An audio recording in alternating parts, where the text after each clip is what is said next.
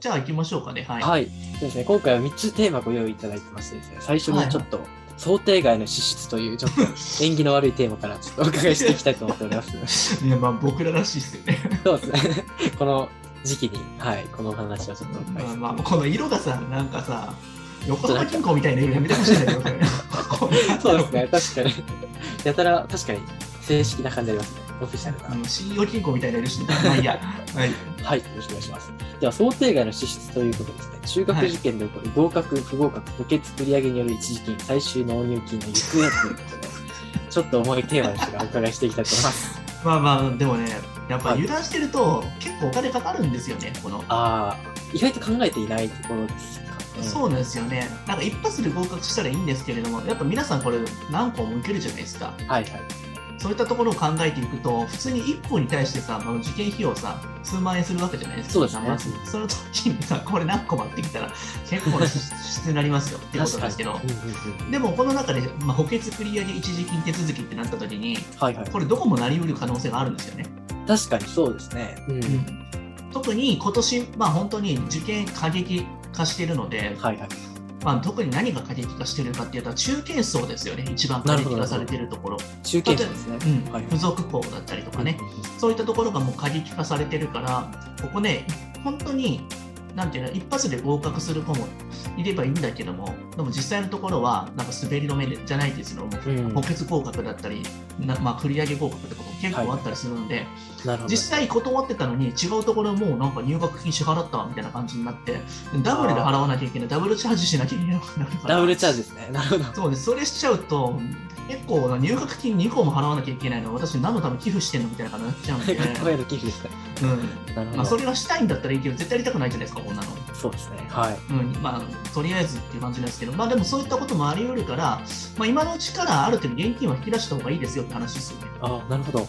はい年末になるとこう引き出しづらくなるみたいな、そういうこといやだし、結局のところ、クレカで多分決済できないですよ、入学費になって。あのそうですね。確そか うに。そうなんですよね。だからそう考えたときに、まあ、ある程度なんかあの予算っていうところは自分で準備しといた方がいいのかなと思いますけどね。はいはいはい。なるほど。なるほど1項に対して3通りある、それが5項あれば243通りあるので気をつけるってちょっと だいぶ場合恐ろしい場合の数、僕らはまあ中学試験やってるのも、まあ、極端ではあるけれども、そのぐらいある可能性もあるので、そうですね、確かに。はい、 243通りのパターン、皆さんそれぞれあると思いますので、 240その通りでね、ちょっと言い過ぎかもしれない けど、まあ、単純計算したらね、うん うんそういうことになりますからね。はいそうですね、まあ、繰り上げとか、まあ、ちょっといい嬉しいことではあるんですけど、やっぱりお金がかかりますよね。そうですよね。なんかその当時は、まあ、全部受かったし、繰り上がったから、行きたいわと思っても、まあね、キャッシュはキャッシュだから、うんうんうん、そこのところはしっかりと見極めておいて、ちゃんと準備しておいた方がいいかもしれないですよね。はいはいうん無限に予算があるんだったらまあ別にいいのかもしれないけど、そんな人あんまりいないと思うんで。無限マークになってる人はなかなかいないですね。まあ、インフィニティマークでしょう か。そう8の横文字ですね。あはいれははいないと思うので。はいあのちなみにこの一時金っていうのはちょっともうちょい詳しく伺ってもよろしいでしょうか。これはどういうお金ですかね。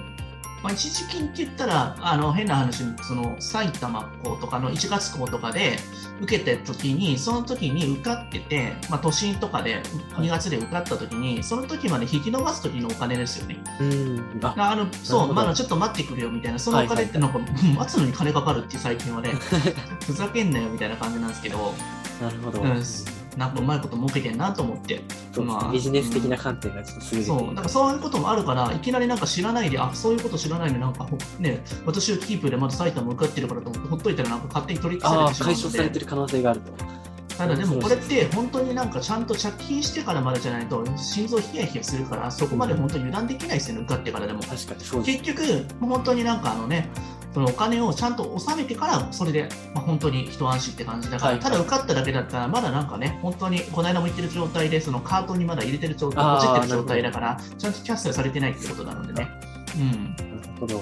じゃあそもうう帰るまでが遠足だよみたいな感じですね。まさにそんなになんか悠長なこと言ってられないと思うんですけれども そう、ね、でも、これね、なかなか難しいのは、例えば変な話、4つ5つも受かる人も中にはいるわけでしょ。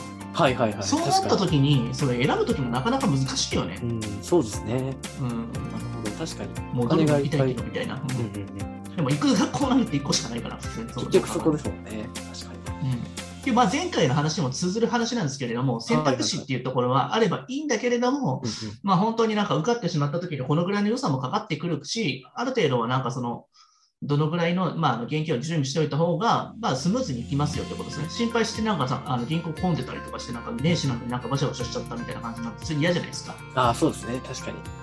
そこはクリーンに終わらせたいですね。っていうか、なんか他の不安要素はとりあえず消しましょうって話ですよね、うん話。ああ、最後は本当にじゃあ、安定したメンタルに臨むためには、そこら辺はもう最初の時点で解消しておくべきだということですね。なんかめっちゃ車の音鳴りましたね。まあいいや。あ、そ うですね。ちょっと人、車の通りが多いですね。やっぱりクリスマスなので。知らんですよ。何がですか、それまあ、いいんですけど、まあ、とりあえずは本当に、これは、まあ、冗談で言ってるわけじゃないんですけど、本当に不安要素をかき消して、あの本番に向けて、それだけに集中するために準備しておきましょうっていうことですよね。何かあったと時に、なんか判断ミスとかで、はいはいはでい。違うところとかになんかお金かかった時に、まあどうしようみたいな感じで、うん正しい判断ができなくなって、ここを受けるはずじゃなかったうんなるとほどかって、2月ね、そのあー2日目、3日目とかなった時にはならないためにもっていうことですね。知ってるだけでも安心じゃないですか、やっぱり。そうですね。はい。そうですね。なるこほど。ういきなりこんなに。に関わると思わなかったっていう人、中にいますからね、埼玉のところ。初めての経験ですよね。そう、なんかプールするのにそのお金かかんのみたいな感じで。そうですよね。はい。そこは衝撃だと思いますね。うん確かに。なるほど。ここで本当にこういうディープな話をしてくれそうな本当に直木先生ぐらいかなと思いますね。まあね、学校の広報みたいな感じのこともさせられてましたからね。あ、そうなんですね。えー、あ、なるほど。文化祭の受付みたいな感じでね。あ、そうなんですね。いやあれは大事なんですよ。やっぱりその集客って部分に関して一番重要なところになってますからね。いや知ってましたあれなんであの文化祭とか、まあ、学校のイベントだったりするのかし本当にあれなんですよあの集客するために下見来てもらうためにやってるんですよ学校のあアピーもうルア本ピール当でにすよあれは戦略的なものなんですね。そうですあれは定期的にちゃんとやるように組み込まれてるんですよあれ彼あの予定としてなるほどなるほど中国は、うん、しなきゃいけないですあれはあ、そういうことなんですいね。やそうですよ学校に生徒来なかったら学校成り立たないじゃないですかその確かに。ああ。あ、そうなんですね。なるそうほど。であすそこは本当に、ある意味唯一の売り込みの場所ですよね。だから若い先生をねす結構フレッシュな人たちはやっぱりね見立ていい人たちがあ選ぶわけですよそう言ってだから確かに直木先生を選んだっていうのはセンスがいいですね。いやどうかわかんないですけど ね、まあとりあえずなんかみんないいいい感じで多分あの営業スマイルやりましたよ、その時は。はい、ああ、そうなんですね。あそういった事情も本当にござあいでまもす。楽しいですよ、結構なんかそういうシステムとかも理解できますし、なるほど。でもね、あのね学校の私立の先生とその公立の先生と違う大きな先生って、はいさ基本がサービス業だから、やっぱり子供に対して保護者に対してやっぱりね、手安いですよ、やっぱり。ううんん、そうですね。お客さんですね、ある種の。プロですから、やっぱそこに関しては。だからその辺の部分がやっぱりいいと思って、私学に入れる人の中もいるかもしれないですよね。ああ、そうですね。はい。うんそうです、そうです。はい。まあね確かに。ありがとうございます。じゃあ、はいまあ想定外の支出ということで。はい全然関係ない。最初か話しましたけどね、今。らはそうですね。まあ、結構ディープなお話をお伺いしてもらいました。いはい。まあ、その辺の個人的なもっとディープな話聞きたければ、私の方にメッセージいただけたと思い ます。あそうですね。いくらでもお話します。はい。はい。ありがとうございます。あ、はい今、メリークリスマスまたいただきましたね。ありがとうございます。メリークリスマス。はい。